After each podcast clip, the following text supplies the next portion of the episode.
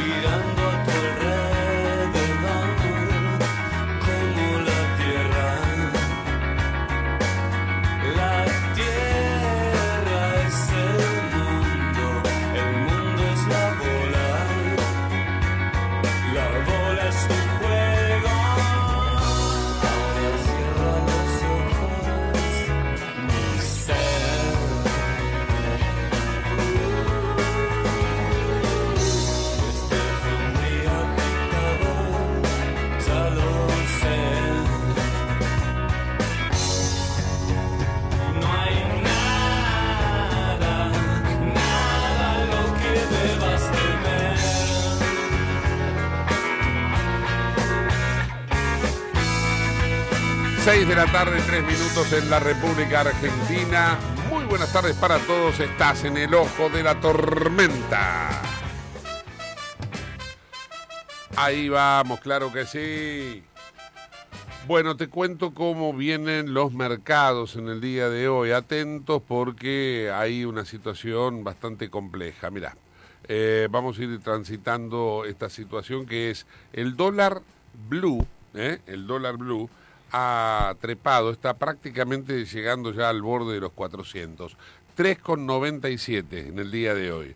También hubo una devaluación del Banco Central en el dólar oficial, por lo tanto el Banco Nación, el dólar Banco Nación, así se lo conoce, está cotizando 214,50. Hay que recordar que hace una semana estábamos en 210. Ya le metió cuatro pesos y medio en semana, semana y media.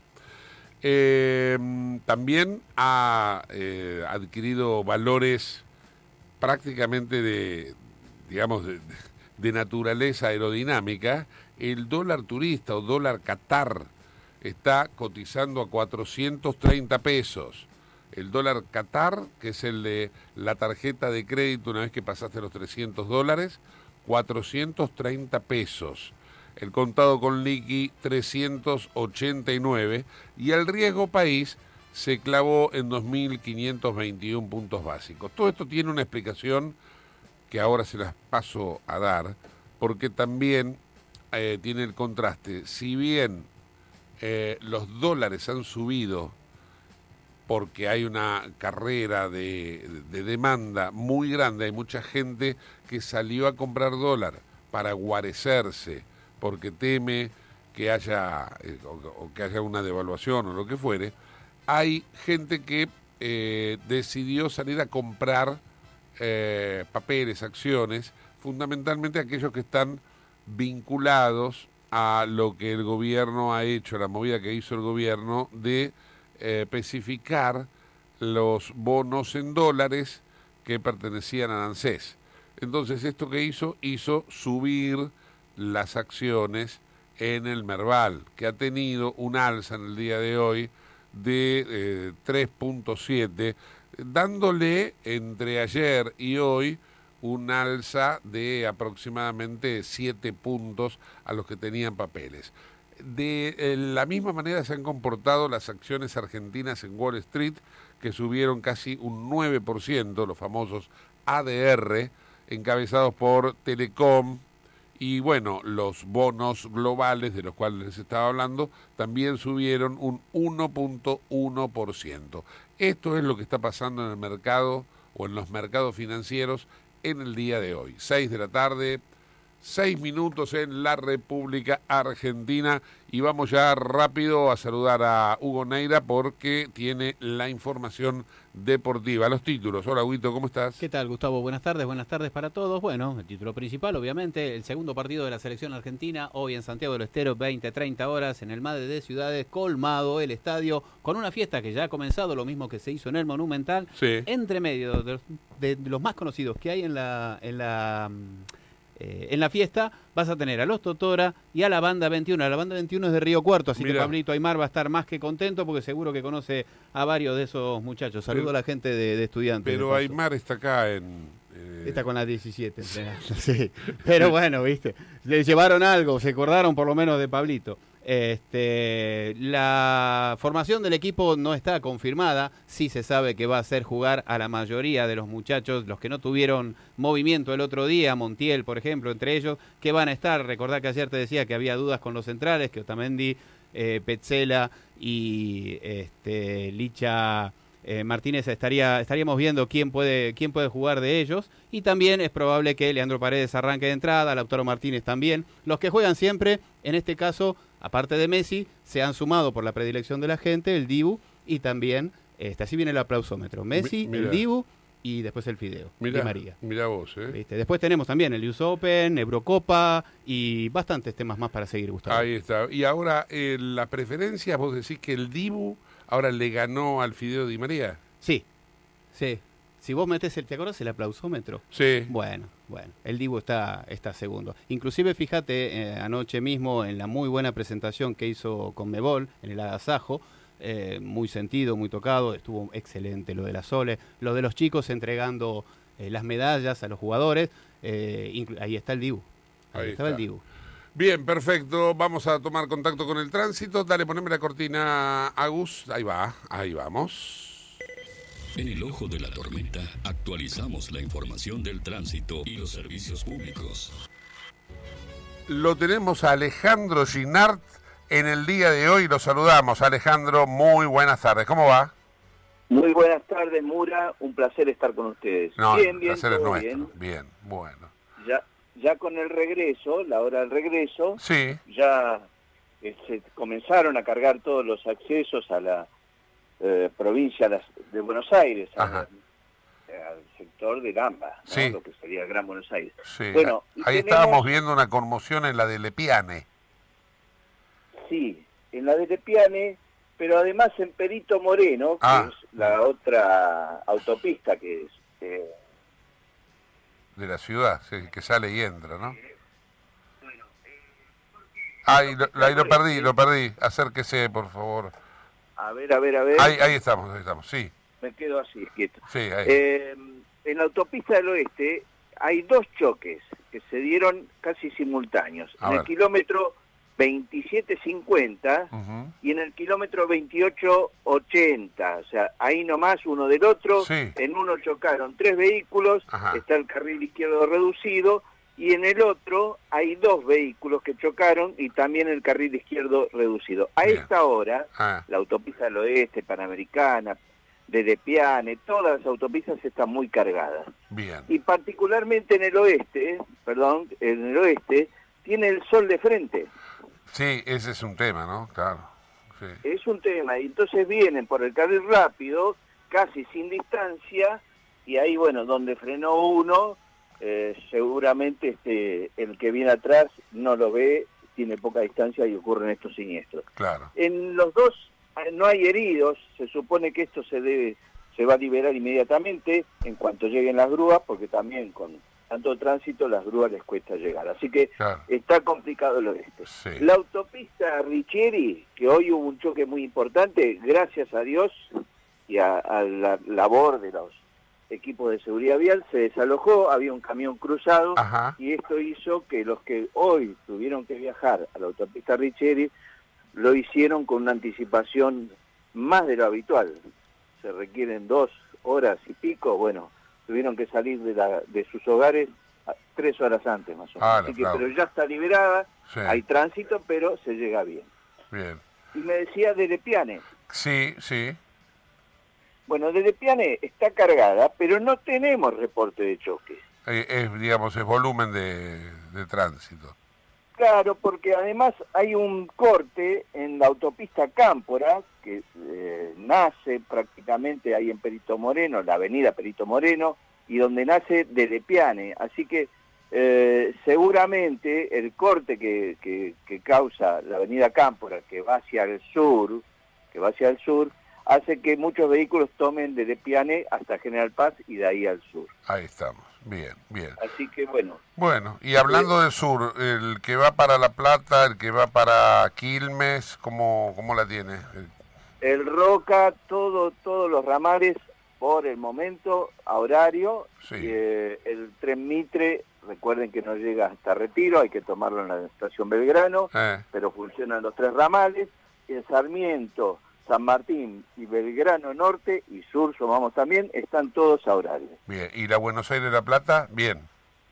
La Buenos Aires-La Plata con tránsito intenso, pero sin reportar siniestros viales. Así que los que van para la eh, Ciudad de La Plata van bien. Bien. ¿Se sabe algo de Arriaga? Eh, Arriaga, eh, sí, como siempre está recorriendo rutas, Sí, sí. está esquivando pozos en algunas, pero bueno, este, Estará en algún operativo de bacheo, ¿no? Capaz. sí, sí, sí, sí, hay, hay, lamentablemente hay algunos, este, algunos caminos que no están bien, pero Claro. bueno, este, ahí anda, como siempre, recorriendo rutas y reconociendo rutas, porque la verdad que tiene una memoria Sí. impresionante, sabe hasta dónde está determinado árbol en una curva, así que Claro. es impresionante, Sí, ¿no? sí, va sacando esa memoria fotográfica, pero creo que está bien. Bien, bien. Bueno, Ginar, le mando un saludo muy grande, ¿eh? Eh, el, el placer de haber estado con usted es eternamente mío. Chao, hasta luego. Gracias, Qué eh. chanta que es. Hasta luego. Es increíble, Dios santo. Me tocan cada uno en el tránsito. Las 6 de la tarde, 13 minutos. Alejandro Ginar pasó por el ojo de la tormenta. Antes de ir a la primera entrevista, Hugo Neira tiene una información deportiva ya de las que vino anunciando, ¿no? Anticipando. Bueno, sí, el tema de Boca Juniors que tiene que ver también venía relacionado con lo que decía recién Ginar. Por Ah. el accidente en la, en la Richeri, Boca suspendió el entrenamiento vespertino. No tiene nada que ver con la situación inestable, en apariencia, Eh. del Negro Ibarra. Román llegó a San Fernando 4, 4 y media de la tarde, Riquelme, procedente de Paraguay. Sí. No hizo declaraciones, algo que es un misterio. Y bueno, les caen todo, le están cayendo bombas por distintos lados por el, el boom Retegui, que te voy a hablar después. ¿Cuántos clubes están Yo te detrás? iba a preguntar, eh, porque por ejemplo, si fuera el, el CEO de una empresa, a Riquelme ya lo hubieran echado. Y perdió un capital importante. Por eso, La mitad. si hubiera sido eh, un presidente, ya le hubieran iniciado un proceso por administración, mala administración pública. Ahora resulta que siendo el presidente de Boca no le pasa nada y dejó ir al que ahora es el nueve sensación en Europa. Exactamente. Dos partidos jugados, dos goles con la Zurra, el descuento. Tapa en todos los diarios. Tapa en todos los diarios, aparte equipos importantes de Alemania, de Inglaterra y los más importantes del calcio italiano detrás de él, pidiendo mira. cotización de 15 a 20 millones de euros. Bien, eh, las seis y cuarto de la tarde en la República Argentina. Vamos a ocuparnos hoy en el programa de inseguridad. Vamos a hablar con alguien que conoce muy bien. El gobierno ha creado el comando del conurbano. Eh, me parece que le hace la, la, la competencia al comando Palermo, ¿viste? En Netflix, que es una joda. Bueno, es increíble pero real esto. No, no, no, y bueno, ¿qué se le va a hacer? Es lo que tenemos, ¿no? Es lo que tenemos. Eh, vamos con un auspicio y pegado ya eh, nos introducimos mar adentro, como decía Jacques Cousteau, en busca del tiburón. Auspicia este programa Autopiezas Pana. Más de 30.000 productos en stock y más de 30 años brindando seguridad para tu vehículo. No te olvides de visitarlos en la web pana.com.ar o llamarlos al 42504220. Autopiezas Pana, tu socio estratégico. Dirección Avenida La Plata 1933, Quilmes Oeste. Bien, el gobierno ha creado el Comando Unificado del Conurbano para tareas de seguridad en la provincia de Buenos Aires y vamos a hablar con uno de los que está a diario con esta problemática en la provincia de Buenos Aires, como es el caso de Lanús. En Lanús, el jefe de gabinete y a cargo de la seguridad del municipio es Diego Kravets, que está en línea. Diego, ¿cómo va? ¿Cómo estás? Bien, gracias por atendernos. Bueno, eh, ¿cómo, ¿cómo recibiste la, la información esta que hasta ya fue publicada en el boletín oficial, Comando Unificado con Urbano. ¿Qué significa? ¿Qué es esto? Mira, la verdad que honestamente no tengo muy claro qué es porque no se comunicó nadie con nosotros para ni para contarnos ni para coordinar, con lo cual honestamente no, no tengo claro de qué se trata más allá de la noticia y de la, de la resolución que salió. Ahí lo que sí me parece, como siempre hablábamos Gustavo, es que todo lo que sea, digamos, la presencia de efectivos de seguridad, no importa de qué fuerza sean, son bienvenidos. Lo que es importante también, así como que estén, es poder coordinar las actividades. eh, y eso es lo que hasta acá no hemos podido, digamos. O sea, no puede articular nación con provincia, no puede articular nación con los municipios, no puede articular provincia con nación, todo un berenjenal que hace complejo, porque aparte no es que en, en el conurbano sobran efectivos, en el conurbano siempre falta, pues siempre tenés mucha necesidad. Eh, y bueno, la verdad que lo que nosotros estamos esperando es que alguien, alguien con buena, digamos, con, con bien intencionado, para decirlo de alguna manera, se comunique con nosotros y nos diga, mira, esto es así, los vamos a poner, van a estar eh, trabajando en tal lugar, eh, o les parece otro lugar, bueno, algo. Hoy eso no pasó. Eh, ¿Vos pensás que esto es una maniobra meramente electoral? ¿Esto tiene que ver con una crisis que no se está todavía visualizando al estilo Rosario, pero en el conurbano eh, que va en silencio? Dame, dame tu visión sobre esto. No, yo no veo lo de Rosario en el conurbano, de verdad no, no lo veo. Yo no lo veo, no lo veo en la nube, ¿no? Pero, eh, a ver, no quiere decir por ahí que en algún otro lado del conurbano. Yo hoy acá no, no, no lo veo, no lo siento. Eh, nosotros tenemos un, digamos, con el tema del narcomenudeo, eh, una presencia permanente en el territorio que hace que no se instale el sistema este de búnker, de pérdida de territorio que le pasa a Rosario. Rosario está, eh, más que un problema de narcotráfico, tiene un problema, digamos, de, pérdida de poder estatal en el territorio, porque maneja el territorio alguien distinto que el Estado, que es el, en este caso, bandas delictuales que se dedican al narcotráfico.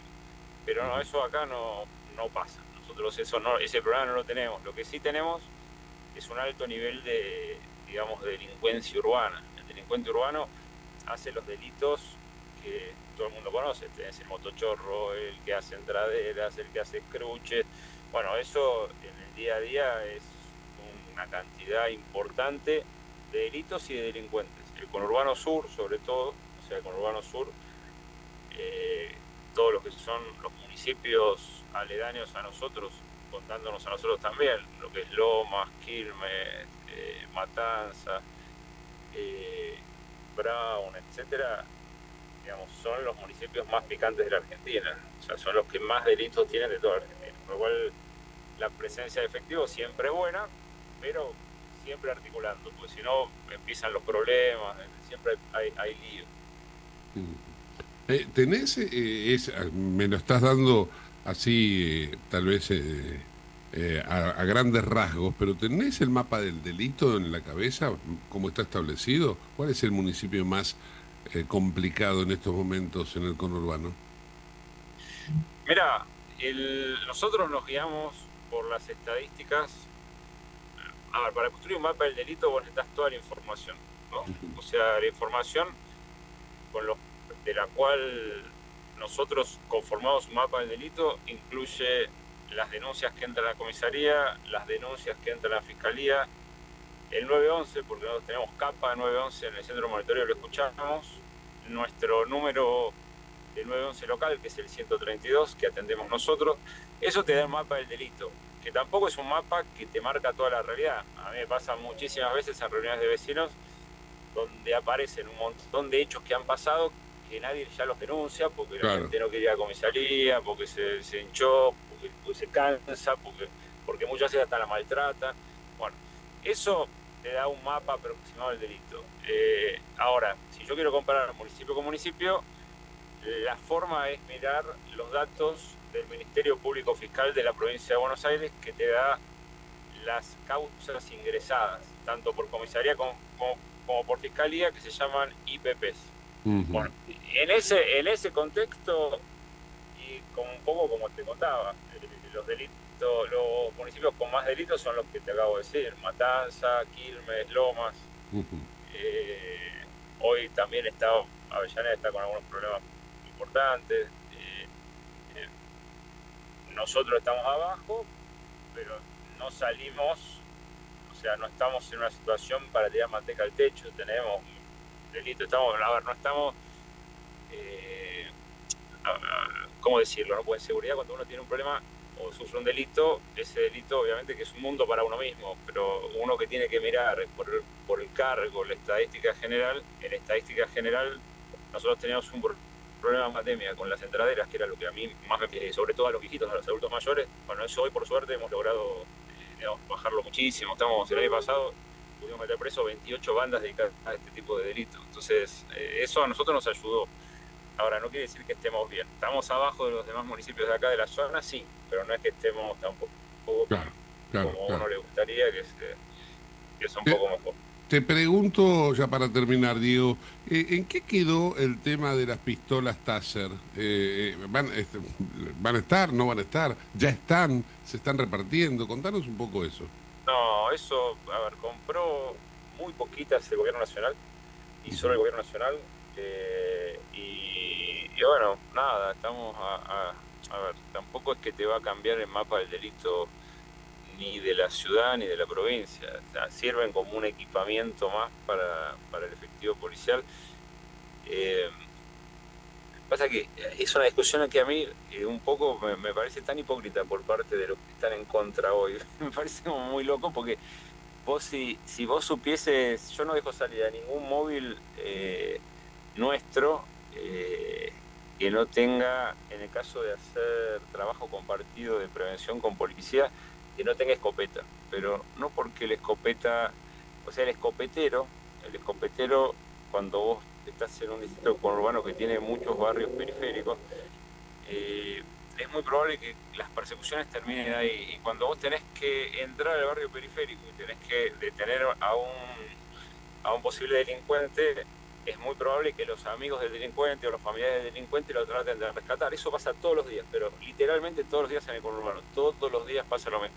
Si vos no tenés escopeta con, con posta de goma, que es la posta no letal, es imposible eh, que vos puedas eh, operar, porque automáticamente si no tenés eso para repeler la agresión de muchos de muchos individuos, tenés que usar otra cosa, que son las 9 milímetros, no podés. Entonces, el uso de arma no letal, por ejemplo la escopeta, que es muchísimo más peligrosa, eh, inclusive con posta de goma, que, que la taser, eh, digamos, es de uso cotidiano en el conurbano. Con lo cual la taser debería ser de recontra el uso cotidiano, Claro. pero de recontra. de. Entonces, me parece como una discusión súper hipócrita. Es como que no, no hay, no hay conciencia. No hay ningún móvil policial que trabaje en el conurbano sin escopeta, ¿no? Porque no se puede, porque no se puede, porque si no tendríamos muertos todos los días en estos casos. Eh, Entonces, eh, la verdad, parece que la discusión hay que llevarlo a un plano de lo que es la realidad operacional hoy en la provincia de Buenos Aires. La realidad operacional de la provincia de Buenos Aires eh, pone setas, tener armas no letales para poder intervenir en ciertas situaciones. Una es la Taser, que no es la única. La otra es la escopeta, que no es la única. Hay ahora unas nuevas armas de Versa que a mí me gustan mucho, eh, que tampoco son las únicas, pero vos tenés que tener. Si no, tenés que terminar a los tiros un montón de situaciones. Entonces, hay que dejarse, hay que dejarse de, de- de decir cosas que no son, de ser hipócrita y bueno, ver un poquito la realidad que es bastante más compleja. ¿no? Sí, claramente. Diego, agradecido por este tiempo. Te mando un fuerte abrazo. Un abrazo para vos, gracias. Hasta luego. Bueno, las 6 de la tarde, 26 minutos. Hugo Neira, información deportiva. Vamos cerrando el caso Retegui, lo que te veníamos apuntando antes. Este, en el caso viene todo relacionado a lo de Román, porque en el caso de no continuar el Negro Ibarra, los tres apuntados son el Tata Martino, Peckerman, que acaba de oficializar su desvinculación de Venezuela, y Diego Martínez, que es el técnico de Tigre. Como Boca y Tigre eh, tienen el convenio por el tema Retegui, ya Tigre mandó el uso de la opción por el 50% del pase en 2.3 millones de dólares, seguramente pueden llegar a hablar del posible sucesor de el negro Ibarra. Recordemos que hay dos equipos alemanes que han solicitado cotización ya por Mateo Retegui, Ajá. un inglés, el Bayer Leverkusen y el Frankfurt son los alemanes, el West Ham es el equipo de Inglaterra y también el Inter, el Milan y hasta la Lazio están interesados en el jugador. Bien, perfecto. Gracias, Huguito. 18, 26 minutos en la República Argentina. Les quiero comentar que el fin de semana pasado se celebró eh, o se conmemoró el Día de la Felicidad. ¿Por qué digo celebró y conmemoró? Porque en realidad es tratar de llevar felicidad a la gente que por ahí no la está teniendo.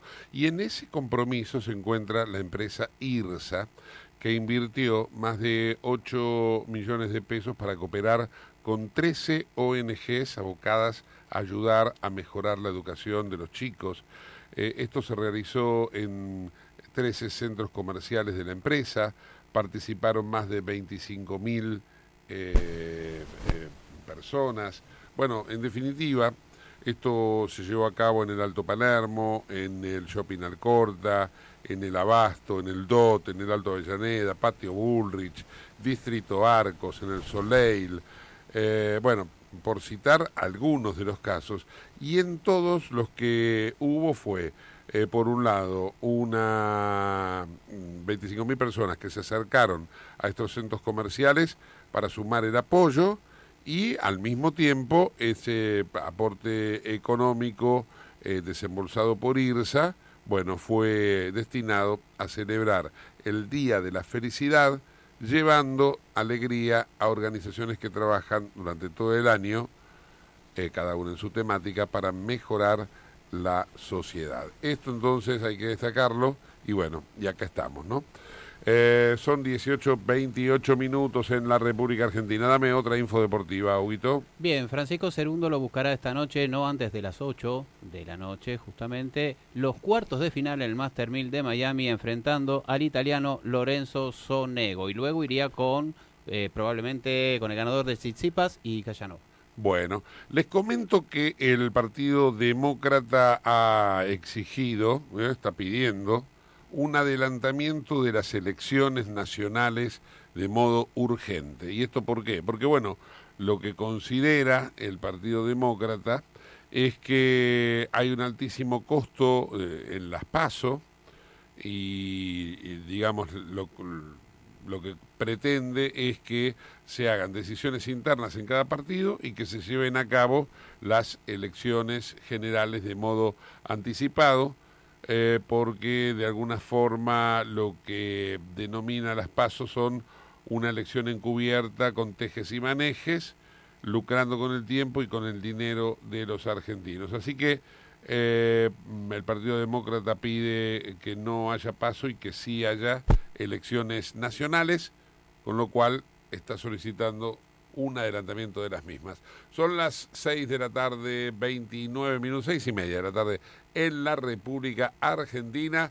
En lo que es este Santiago del Estero, la selección ya va rumbo al estadio y hay un colmado total, ¿no? En torno al Madre de Ciudades, Hugo. Totalmente, totalmente. No solo también alrededor del estadio, son 600 metros también que hay vallados debido a, bueno, ayer hubo algunos inconvenientes en la llegada de, de la selección al hotel y por ese mismo motivo van a utilizar, como los que lo están viendo en pantalla, este, y están siguiéndonos, que ponen la televisión, bajan el volumen y nos escuchan a nosotros, Gustavo, Sí. lo están viendo, eh, que ese micro descapotable, no, en teoría no lo van a usar. La gente de seguridad pidió no utilizar el micro descapotable. Hay que ver si, como viene pasando últimamente, termina decidiendo el plantel y el cuerpo técnico de ir con el micro descapotable al estadio, porque si no la otra opción era, una vez terminado el partido, ir en ese micro hacia el aeropuerto. Buenísimo, eh, son las seis y media, vamos a hacer una pausa, después seguimos, dale.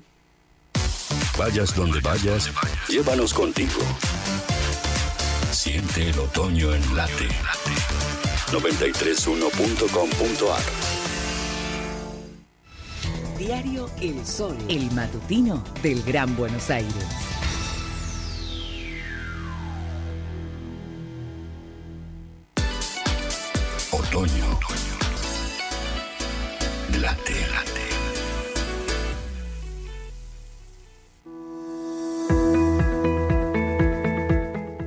Operativo de vacunación COVID. Completa el esquema de vacunación de lunes a viernes en Defensa Civil. Victoriano Loza, 998 Merlo. De 9 a 16 horas, presentate con DNI y carnet de vacunación. Intendencia Menéndez. 28, 34, 58. 73. No importa si tenés 18 o 70 años, vos también podés terminar la secundaria de forma virtual y desde cualquier lugar del país. Con educación hay futuro. Conoce más en buenosaires.gov.ar barra Terminal la Secundaria. Buenos Aires Ciudad. IRSA. Somos la mayor empresa argentina inversora en bienes raíces. IRSA. Líderes en real estate. Programa Cuidar Vidas, edición verano 2022-2023. Sumate a la seguridad vial. Durante la temporada encontrarás puestos camineros y complementarios que desempeñan medidas de prevención y control con el propósito de reducir riesgos y evitar siniestros viales. En cada uno de ellos se encuentra personal capacitado para asistir, informar y acompañar a quienes circulan por las rutas pampeanas, brindando recomendaciones que hacen al bienestar común. No olvides circular con precaución y respetar las normativas viales. Sé parte de la seguridad vial.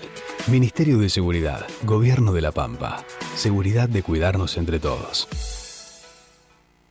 En Late estás escuchando El Ojo de la Tormenta con Gustavo Mura.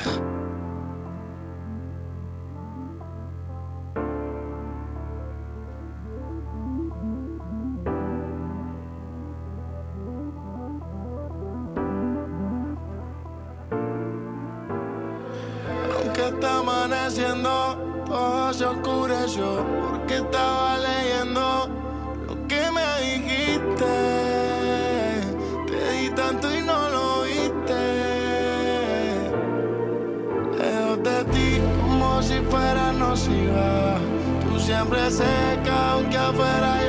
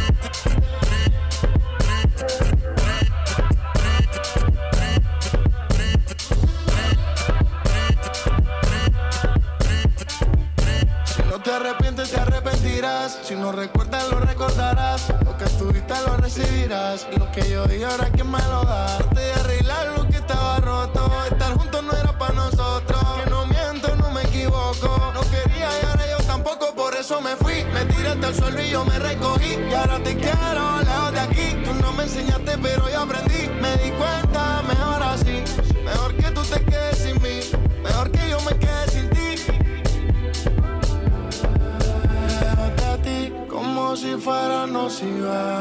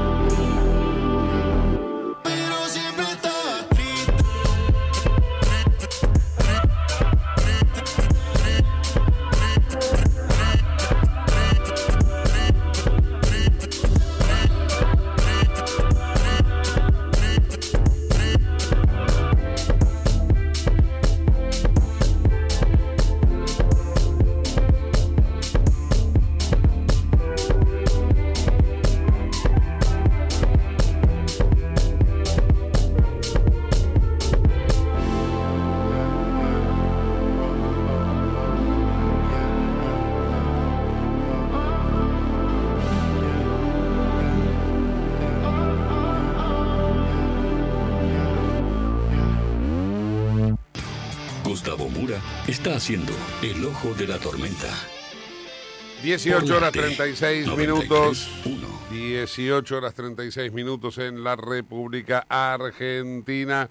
Bueno, tenemos información deportiva, Guito. Un poquito más de lo que va eh, a suceder esta noche, en la previa del partido, durante el partido, en el entretiempo. La Mosca también ya hizo la prueba de sonido hace un ratito también. Ajá. Ahí vamos a cantar muchachos todos, pero con, Claro. con la versión de La Mosca. Eh, la capacidad del Estadio Real es de 29.000 espectadores sentados, como te decía esta semana, todos, eh, todos sentados. Han quitado asientos de las plateas altas y bajas y aparte que tienen 22 palcos. De esta manera serán aproximadamente 42.000 personas, según dijo el director del estadio, que es nada más y nada menos que Julito Marchán, el chico que jugaba en Boca Junior, el volante Ah. santiagueño. Él es el director eh, del estadio. Y el único Sí. antecedente de la selección argentina. Para Bianchi era Marchand. Marchand, sí, Marchand. como Mush. Sí. Pablo Mush. Mush, Sí, Marchand. exactamente. Pablo Mush está jugando en primera vez, está convirtiendo goles. Mirá. Bueno, eh, el 3 de junio de 2021, por las eliminatorias de Qatar 22, en la séptima fecha de Argentina, en el la única presentación en el Madre de Ciudades, igualó 1 a 1 con Chile.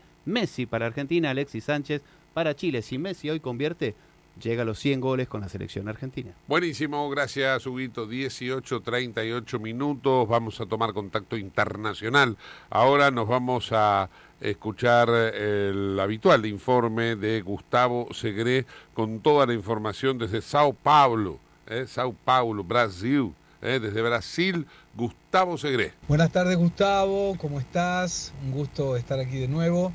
Bueno, las informaciones de Brasil tienen que ver con la cancelación del viaje del presidente Lula Silva a China por cuestiones de salud. Fue detectado que estaba con neumonía. Continúa demorándose la presentación de lo que aquí se denomina el arcabouzo fiscal, que es una nueva formulación para contener el déficit público. Nadie sabe muy bien qué es lo que contiene y esto está generando de alguna manera una preocupación en el mercado. La bolsa volvió a caer en los últimos días eh, porque hay una falta de compromiso, según el mercado interpreta, por parte del gobierno en relación al equilibrio fiscal. Se especula que a lo largo de esta semana, probablemente inicios de la próxima, el gobierno va a presentar estas nuevas modalidades para buscar el equilibrio en las cuentas públicas. Por el otro lado, el Banco Central ha presentado la tasa de interés, se llama Selic, que es una tasa de referencia, mantuvo el 13.75% al año. Brasil continúa teniendo la tasa efectiva real, o sea, ya descontada de la inflación, más alta del mundo. Eh, y esto ha justificado el Banco Central de Brasil que es para controlar la expectativa de inflación futura. En el tema político, eh, se están organizando algunas comisiones parlamentarias de investigación, han incrementado mucho las invasiones del movimiento sin tierra a algunas tierras productivas y esto preocupa a muchos agropecuaristas y la expectativa es que estas eh, comisiones puedan ser instaladas en corto plazo. Está pendiente todavía la instalación de la Comisión de Investigación Parlamentaria sobre los hechos ocurridos el 8 de enero, donde los tres poderes sufrieron vandalismo y todavía hay gente detenida inclusive por esa situación, pero fue una semana, a pesar de las informaciones compartidas, relativamente tranquila. Un abrazo a todos, la semana que viene nos vemos de nuevo. Dale, bárbaro, gracias Gus, un fuerte abrazo, espero que esté todo bien allá por Brasil. 20 minutos para las 7 de la tarde, ya están los campeones del mundo arriba del micro, Huguito, ¿no? Exactamente, sí, como bien te decía, eh, van con el micro eh, tradicional y no van a utilizar eh, el descapotable. Hasta último momento estuvo la duda cuál de los dos iban a utilizar para la llegada al estadio. Seguramente a la salida, eh, al regreso, yendo para el aeropuerto, eh, tendrán la chance de usar el descapotable. Ahí está, bueno, perfecto. Eh, ¿Qué otra información deportiva tenés? Hoy hubo muchos partidos amistosos internacionales con presencia sudamericana, algunos técnicos argentinos, por ejemplo, este, Japón perdió 2 a 1 con Colombia, la Colombia dirigida por Néstor Lorenzo, quien fue ayudante de Néstor Peckerman, también ahí en Colombia. Aparte, Eh, es discípulo de Bielsa, ¿no? Sí, sí, estuvieron trabajando con él. sí. Este, aparte, Néstor Lorenzo también fue subcampeón del mundo en, en 1990. Recordás que era uno Claro. de los marcadores centrales de, de ese equipo. Eh, uno de los goles lo hizo Rafa Santos Borré y quien ingresó por él fue Radamel Falcao, que volvió a la selección. Otra vez tuvo tiempo de selección. Australia perdió con Ecuador. Eh, y quién más? Eh, Venezuela, otro discípulo de Peckerman. Cuando Peckerman renuncia, queda el Bocha Batista como técnico de la selección mayor de Venezuela y igualó 1 a 1 de visitante con Uzbekistán. Eh, estaban jugando Perú y Marruecos, ya te digo el resultado final, estaban jugando por España, donde hubo un problema con Pedro Gallese, con el arquero, cuando salió el plantel a saludar a los, a los aficionados peruanos, hubo un problema con las autoridades. Hay que ver qué pasa después del partido más importante. ¿Pablo Guerrero fue convocado finalmente o no? No sé si está, estaba la duda eh, si, iba, si iba a estar citado o si le iban a dar lugar a muchachos para probarlos y verlos, habida cuenta que ya se sabe lo que Paolo puede llegar a dar. ¿no? Así sí. que eh, eso es otro de los partidos. Y Bolivia como visitante venció 2 a 1 a Arabia Saudita, Gustavo. Bueno, bárbaro, a tener en cuenta estos datos, 18, 43 minutos en la República Argentina. Ahora nos vamos a Santa Fe, allí la tenemos a Pat Bakir, que tiene también información que está vinculado, eh, atentos a todo lo que vienen, empiezan a aparecer todas las datas políticas, quién se presenta, quién no se presenta.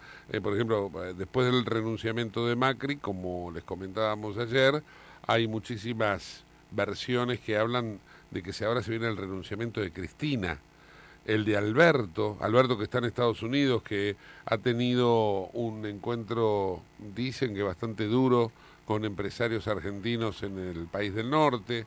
Y bueno, y en diferentes lugares del país, de la Argentina, empiezan a surgir alternativas políticas, candidatos eh, que se van acomodando. De esto nos va a hablar seguramente Pat Bakir desde Santa Fe. Hola Pat, ¿cómo estás? Buenas tardes. Hola Gus, ¿qué tal? ¿Cómo estás? Acá en la provincia de Santa Fe, eh, precisamente en la ciudad de Santa Fe, está soleado. Y te cuento una información de último momento. Eh, bueno, habemos quizás eh, precandidato a gobernador por Juntos por el Cambio, va a ser Dionisio Escarpín, va a hacer la presentación en el día de, eh, mejor dicho, en esta semana, posiblemente mañana miércoles o jueves, eh, se va a presentar oficialmente la precandidatura de Juntos por el Cambio, el radical Dionisio Escarpín. Vamos a hacer un poco de eh, historia. Dionisio Escarpín hoy por hoy ocupa la senaduría en- de, de Nación, ¿no? Está como senador nacional por la provincia de Santa Fe. Eh, él fue quizás el que eh, embanderó de alguna manera una de las marchas de las ma- manifestaciones que se hizo por Vicentín. Eh, ¿Por qué? Porque Vicentín queda en Avellaneda y él es oriundo de Avellaneda. Así que veremos qué es lo que, cuál es el camino que va a tomar Carolina Lozada, porque también senadora nacional por la provincia de Santa Fe, porque tiene eh, bueno, dos posibilidades. Una quizás ser la vicepresidente de eh, Horacio Larreta, pero esa no la veo tan, tan, tan segura como si candidata también o precandidata, claro está, a gobernadora por la provincia de Santa Fe. Así que bueno, esas son las noticias de último momento que te tengo. Segu- Seguramente en esta semana tendremos mucho más información. Bien, perfecto. Gracias, Pat. Lógicamente que nos vamos a comunicar nuevamente contigo en cualquier momento cuando son las 18.46 minutos en la República Argentina. Huguito, ¿qué tenés ahora? Clasificación para la Eurocopa, Gustavo, hubo partidos, ya han finalizado, se fueron más temprano hoy. Georgia y Noruega igualaron 1 a 1. Escocia venció como local 2-0 a España, muy buen resultado. Gales 1 a 0 sobre Letonia. Kosovo igualó 1 a 1 con Andorra. Rumania le ganó 2 1 a Bielorrusia. Suiza goleó 3-0 a Israel. Turquía perdió como local contra la siempre difícil Croacia, Gustavo.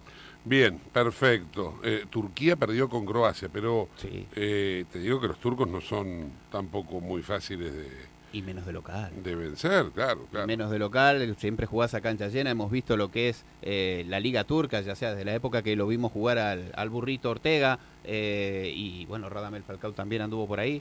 Realmente se juega siempre a estadio lleno y son tremendamente pasionales los turcos, Gustavo. Bien, perfecto. A tener en cuenta que mañana se va a llevar a cabo el encuentro de Joe Biden, el presidente de los Estados Unidos, con Alberto Fernández, el presidente argentino. Eh, esto va a ser un día antes de la cumbre eh, precisamente de mm, los presidentes de lo que ha sido convocado por eh, la Casa Blanca. Van a tener este encuentro bilateral y el vocero de Seguridad Nacional, John Kirby, en Estados Unidos, se refirió a este encuentro eh, resaltando eh, la relación bilateral, los 40 años de democracia en la Argentina, y dijo los dos líderes van a destacar la importancia de defender y proteger los valores democráticos en la región y en todo el mundo. Eh, nos complace contar con la Argentina como uno de nuestros socios que apoya a Ucrania frente a la guerra rusa.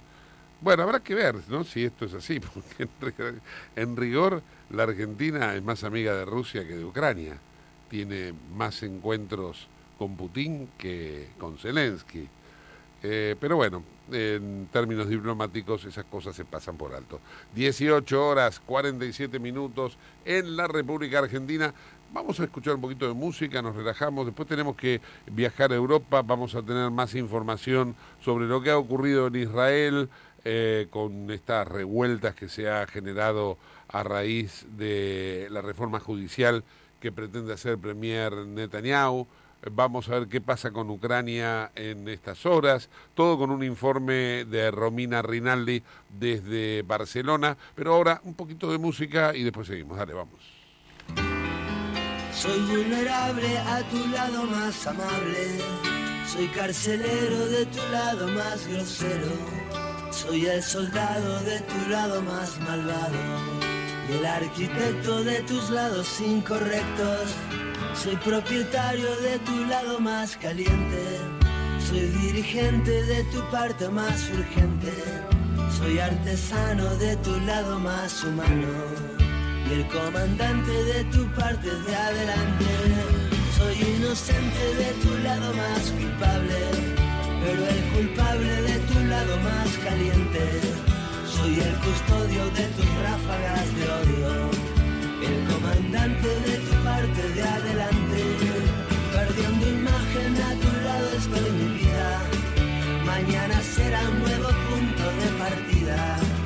Soy vagabundo de tu lado más profundo. Por un segundo de tu cuerpo doy el mundo.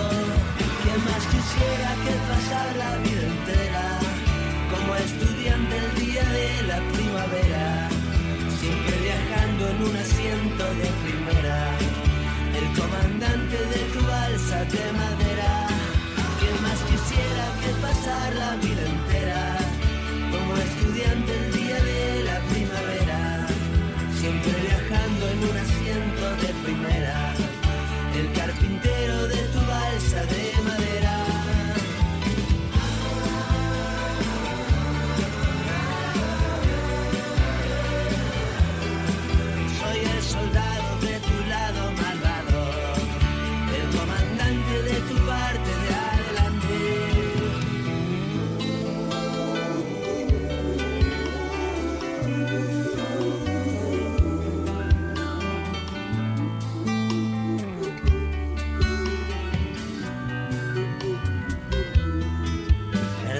imagen a tu lado estoy mi vida.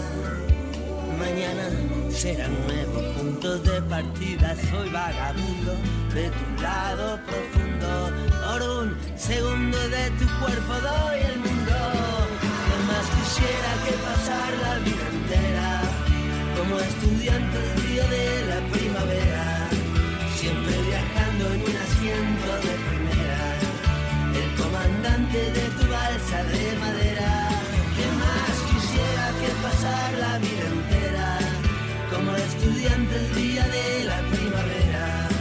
Siempre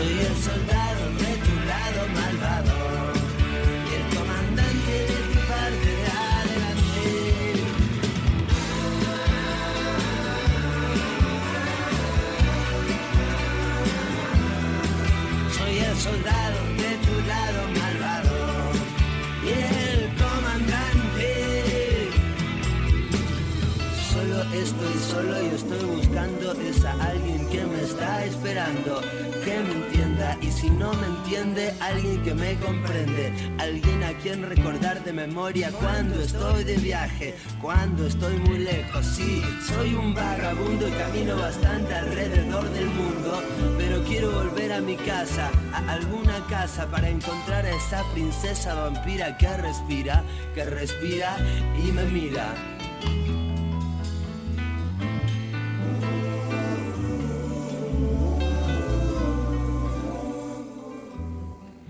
18 horas 52 minutos en la República Argentina. Parece que el tema de los rusos y las rusas que vienen a la Argentina va a dar mucho tema para hablar, ¿no? Por eso yo decía que hay que ver hasta qué punto no somos más amigos de Rusia que, que de Ucrania. Detuvieron a unos rusos en Eslovenia con pasaporte argentino. Ahora, eh, esta pareja de espías eh, vivieron en Argentina, tuvieron dos hijos. Es un calco de la serie The Americans, eh, que, bueno, estaba en la plataforma Netflix, no sé si ahora seguirá estando, pero que la verdad que les digo que está muy buena para que la miren, porque eran rusos criados en Rusia precisamente, los educaron con todos los valores como si fueran de Estados Unidos para que entendieran eh, de qué se hablaba, de qué se trataba, los insertaron, los plantaron en Estados Unidos y los hicieron casar como si fueran dos ciudadanos norteamericanos. Crecieron en Estados Unidos eh, siendo rusos y tuvieron hijos americanos. Y bueno, y eran espías rusos. Esta era serie de Americans. Parece ser que estos rusos que agarraron en Eslovenia con pasaporte argentino son precisamente llevado a la vida real lo que en la ficción eh, de alguna manera se había planteado. O por ahí la ficción tenía datos de cómo era en la vida real. La cuestión es que vivieron en Belgrano, en el barrio Belgrano acá en Argentina, tuvieron dos hijos argentinos. Eh, para los vecinos, María Rosa Mayer Muñoz y Ludwig Hisch. Era una pareja que había llegado eh, a Europa cansada de la inseguridad de Buenos Aires, en busca de un futuro mejor para sus hijos, pero la policía de Eslovenia sospechaba que era algo más que eso y eh, los detuvo en diciembre del año pasado. Y ahí es donde descubrieron que tanto eh, María como Ludwig no eran quienes aparentaban ser, sino que eran espías rusos de élite asignados por el régimen de Vladimir Putin a diversas tareas de inteligencia. Ustedes saben que Putin eh, se crió prácticamente en lo que es la CIA rusa, ¿no? Eh, que de alguna manera él fue el, jefe de la KGB durante la época soviética y después, cuando se recicla la, KGB, eh, una vez que cayó la cortina de hierro, eh, Putin empieza a tener esta actividad o esta vida que hoy lo lleva a ser presidente. La cuestión es que estos espías rusos portaban pasaportes argentinos, eh, vivieron en nuestro país, tuvieron hijos, tramitaron documentos, eh, vivieron en, en la ciudad de Buenos Aires, en un departamento ubicado en la calle O'Higgins, en el barrio de Belgrano. Y bueno, en definitiva, esto es lo que pasó. eh, y los hijos de este matrimonio, matrimonio que es en la vida real, en la Argentina es real, pero en la vida rusa es ficticio, tuvieron hijos en el año 2013, en junio del 2013, y en agosto del 2015. Los nombres de los chicos están reservados porque son precisamente menores de edad. Pero todo esto está pasando en la vida real. Es increíble. A esto hay que sumarle las embarazadas rusas que vinieron a tener pibes acá en la Argentina y que después en algún momento seguramente se las van a pirar. Pero bueno, esto es lo que pasa en nuestro país. Eh, dame una información deportiva que me voy a, a Europa. Bueno, te digo cómo quedaron finalmente los grupos de la Copa Libertadores. Grupo A, este te interesa, Flamengo, Racing Club, Aucas y Ñublense. Grupo B, Nacional de Montevideo, Inter, Porto Alegre, Metropolitano e Independiente de Medellín. Palmeiras, Barcelona, Guayaquil, Bolívar y Cerro Porteño en el C, el D, River, Fluminense, de Stronges y Sporting Cristal en el E, Independiente del Valle, Corinthians, Argentinos Juniors, Liverpool de Uruguay, Liverpool, como dicen los uruguayos, en el grupo F, Boca Juniors, Colo Colo, Monagas y Deportivo Pereira, en el G, Paranaense, Libertad, Alianza Lima y Atlético Mineiro del Chacho. En el grupo H, Olimpia, Atlético Nacional de Medellín, Belgar y Patronato, Gustavo. Bien, perfecto, gracias Huguito. Me voy a Europa con Romina Rinaldi. Hola Romy, ¿cómo estás? Hola Gus, hola a todos en el Ojo de la Tormenta, espero que estén teniendo una muy buena semana. Por acá desde España les cuento las noticias eh, más importantes a nivel de política internacional. Eh, una de ellas es eh, irnos a Israel, donde Netanyahu está cediendo a la presión popular y da marcha atrás en esta polémica reforma judicial que viene proponiendo ya hace tiempo. Israel hoy está viviendo una gran encrucijada que está motivada por esta reforma impulsada por el primer ministro Benjamín Netanyahu. Esta controvertida reforma fue puesta en pausa ya que en el día de hoy el actual gobierno de Israel decidió posponer la reforma debido a la creciente presión de las protestas y la crisis política que vive el país. La reforma judicial propuesta por Netanyahu lo que buscaba era reducir el poder del Tribunal Supremo de Israel y aumentar la influencia del gobierno en la selección de jueces. En particular, esta reforma habría cambiado la forma en que los jueces son nombrados y eh, estaría eliminando la necesidad de un comité de selección independiente y permitiendo que el gobierno tenga más influencia en la selección de estos candidatos. Además, también habría limitado el poder del Tribunal Supremo para anular las leyes que considera inconstitucionales, lo que generó preocupaciones muy grandes sobre la independencia del Poder Judicial y la separación de poderes en Israel. Los críticos de la reforma argumentan que esto habría socavado de forma muy fuerte la democracia y el Estado de Derecho en este país y hubiera dado al gobierno demasiado poder sobre el sistema judicial. Entonces, la decisión de Netanyahu de dar marcha atrás se debió a la creciente presión y las protestas y la falta de apoyo político también que, tuvo esta propuesta de reforma. Eh, la reforma fue uno de los temas centrales en la campaña electoral de, de Israel y los partidos centroizquierda que ahora lideran el gobierno se opusieron a ella por lo que también este aplazamiento constituye en cierta forma una victoria para el partido de centroizquierda que habría prometido detener esta reforma durante la campaña electoral, fue una de sus grandes promesas electorales.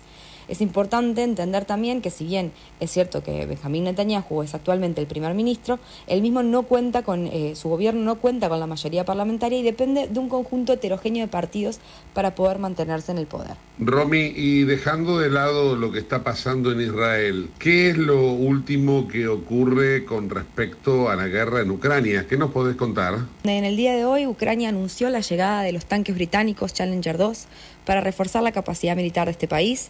El ministro de Defensa de Ucrania, Alexander Trashenko, recibió los primeros tanques en un puerto de Odessa. La llegada de estos tanques es en parte eh, gracias a un acuerdo de cooperación militar que existe actualmente entre Ucrania y el Reino Unido, que incluye la venta de equipos militares y la capacitación de soldados ucranianos por parte de las Fuerzas Armadas británicas. Esta medida lo que busca es reforzar la capacidad militar de Ucrania en medio de la creciente tensión que está viviendo con Rusia, eh, teniendo en cuenta que la región del Donbass en Ucrania ha estado en conflicto desde el 2014 y en las últimas semanas ha habido un aumento de la actividad militar por parte de Rusia en esa región.